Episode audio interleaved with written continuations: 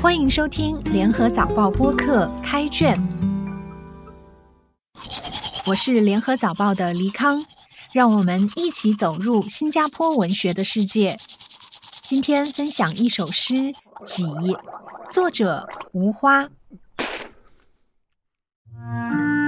挤，捏死闹钟的杂讯，挤压牙膏的喉管，脸挤破圆镜。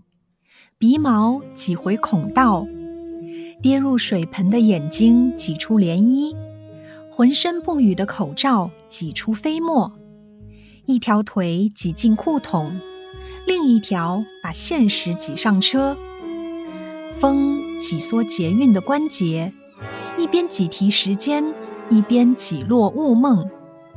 被现实挤上车的乘客，挤弄车窗格局，抓下的风景。远远看见每一个虚席，前面都挤满孕妇或战俘。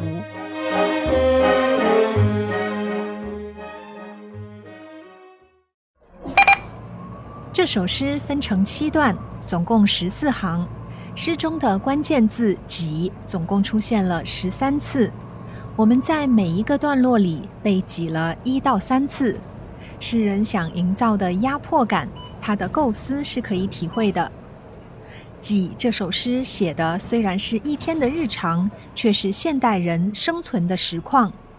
从某一天的开始，挤牙膏、挤孔道、挤裤筒、挤捷运的营营役役的生活，到一边挤提时间，一边挤落雾梦般的生存着。这当中被现实挤上车情境的转换，是诗人在这首诗里最有力的诉求。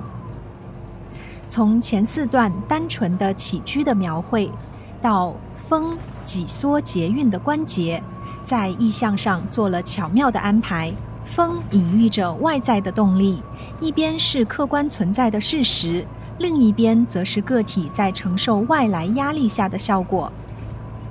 最后第二段提到挤弄车窗格局，抓下的风景，是一种向外探望的心态。抓是一个难以言喻的动词，表达了一种失落无助的状态，在路上流动奔波，能抓多少就抓多少。这首诗也让我们联想起刚去世的台湾诗人林亨泰的作品《拥挤》。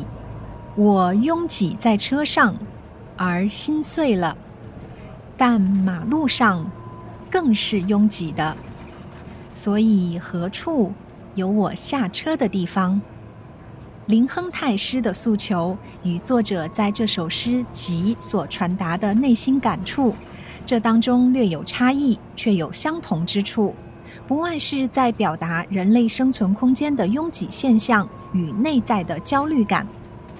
最后一段描绘了在虚席前面挤满孕妇或战俘，把两个互不相干的人物表征放在一起，制造了强烈的对立感。却不容易理解。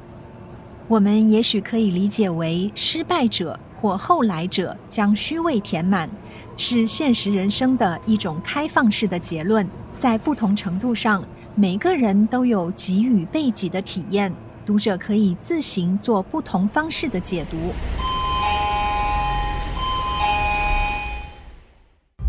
开卷每逢星期四更新，节目中的作品可以在联合早报找到。我是黎康，今天的节目由联合早报副刊和音频组制作，赏析写作西尼尔，录音李怡倩，后期制作何建伟。早报播客可以在联合早报以及各大播客平台收听，欢迎你点赞分享。